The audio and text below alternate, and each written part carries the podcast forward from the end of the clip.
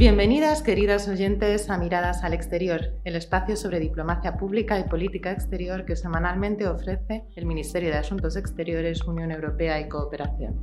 Hoy tenemos con nosotros a Clara Cabrera, embajadora en misión especial para la igualdad de género en la política exterior, con quien queremos conversar sobre cómo se plasma en nuestra política exterior el principio de la igualdad de género.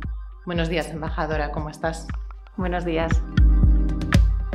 Tal y como pudimos conversar la semana pasada con la ministra, sabemos que una de las prioridades del Ministerio es la implementación de una política exterior feminista. ¿Cómo se aplica esta prioridad y la igualdad de género en la acción exterior? Bueno, la, política exterior feminista es precisamente eh, la concreción práctica del principio de igualdad de género, de los principios de justicia, de igualdad que conllevan que la igualdad de género esté presente en todas las políticas. Ahora bien, eso tiene que hacerse con, de una manera práctica y primero empezando por un liderazgo, un liderazgo que se asuma por parte de todos los agentes que deben aplicar esa política. Además, debe existir fuertes alianzas y una participación, como digo, de todos los, de todos los agentes, no solo del Ministerio, sino también de la sociedad civil, del sector privado y, por supuesto, de los países con los que trabajamos y las organizaciones con las que trabajamos. Para ello y para hacerlo todo lo práctico posible con un impacto directo en los derechos de las mujeres y las niñas, tenemos que poner a disposición todos los instrumentos de nuestra política. Tenemos que incorporar ese enfoque de género en las relaciones bilaterales, a través de mensajes o proyectos concretos en los viajes, en las visitas o en las consultas con otros países, también en el marco de la Unión Europea, un marco fundamental para España y que tiene unos instrumentos específicos en materia de igualdad de género, tanto a nivel interno como en la política exterior. Y hay que avanzar en esos instrumentos y garantizar que todos los instrumentos de la Unión Europea cuentan con un enfoque de género y con la igualdad de género como objetivo. En el ámbito multilateral, más allá de la Unión Europea, en Naciones Unidas, en organizaciones regionales, donde obviamente el trabajo con las organizaciones locales de mujeres debe ser prioritario, donde el debate debe estar centrado en promover esos derechos y no podemos dejar atrás eh, compromisos ya adquiridos en este sentido, como la Agenda 2030 eh, o como los compromisos de Beijing. También tenemos que hacerlo con instrumentos tan potentes como la cooperación al desarrollo, obviamente. Nuestra cooperación es, es pionera en incorporar proyectos de igualdad de género y transversalizarlos en toda su acción.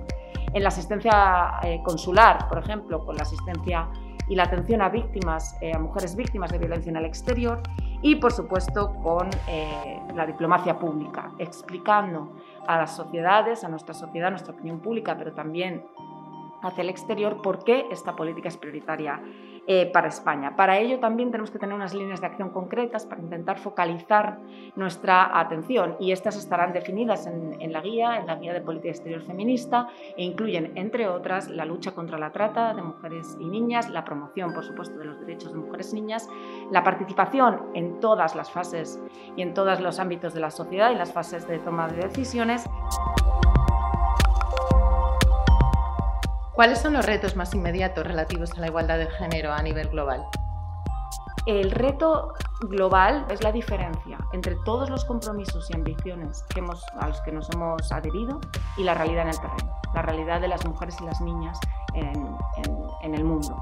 Obviamente el mayor reto nos lo ha planteado el COVID, la COVID-19, que ha puesto de relieve cuestiones que ya eran urgentes antes, pero que ahora cobran muchísima más importancia y urgencia, y es las desigualdades preexistentes, las desigualdades que afectaban tantísimo a mujeres y niñas, se han agravado. Y corremos el riesgo, además, de que sigan agravándose y que retrocedamos en ese objetivo de llegar a sociedades más pacíficas, inclusivas y sostenibles. ¿En qué se ha manifestado este, este eh, agravamiento de las desigualdades? Por ejemplo, en un incremento de legislaciones discriminatorias. Hasta ahora llevábamos un progreso de reducción de, legislaciones discriminatorias, había leyes más eh, progresistas o más eh, favorables a los derechos de las mujeres y las niñas y ahora estamos viendo un retroceso en esa tendencia. Además, obviamente también los niveles de participación de las mujeres en el ámbito político, en los procesos de paz, en el ámbito económico, también se ha reducido drásticamente. Hay muchísimas estadísticas de cómo la pandemia va a afectar la recuperación eh, económica de los países, entre otras cuestiones, por la falta de reincorporación de las mujeres al mercado laboral. También ha habido un incremento de la violencia contra mujeres y niñas. En los países donde hay registros de esta violencia, que no es en todos, se calcula que ha habido un 30% de incremento debido a las situaciones de confinamiento. También en los ámbitos humanitarios se ha incrementado muchísimo la violencia contra las mujeres eh, y niñas. Y una última o otra de estas, eh, de estas barreras o de estas dificultades que se han agravado durante la pandemia es el acceso a servicios.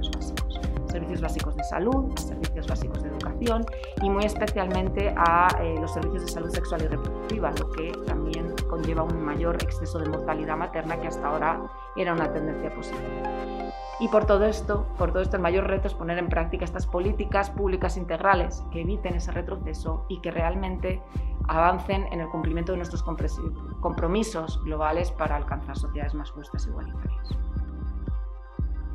Muchas gracias, embajadora, por habernos acompañado hoy.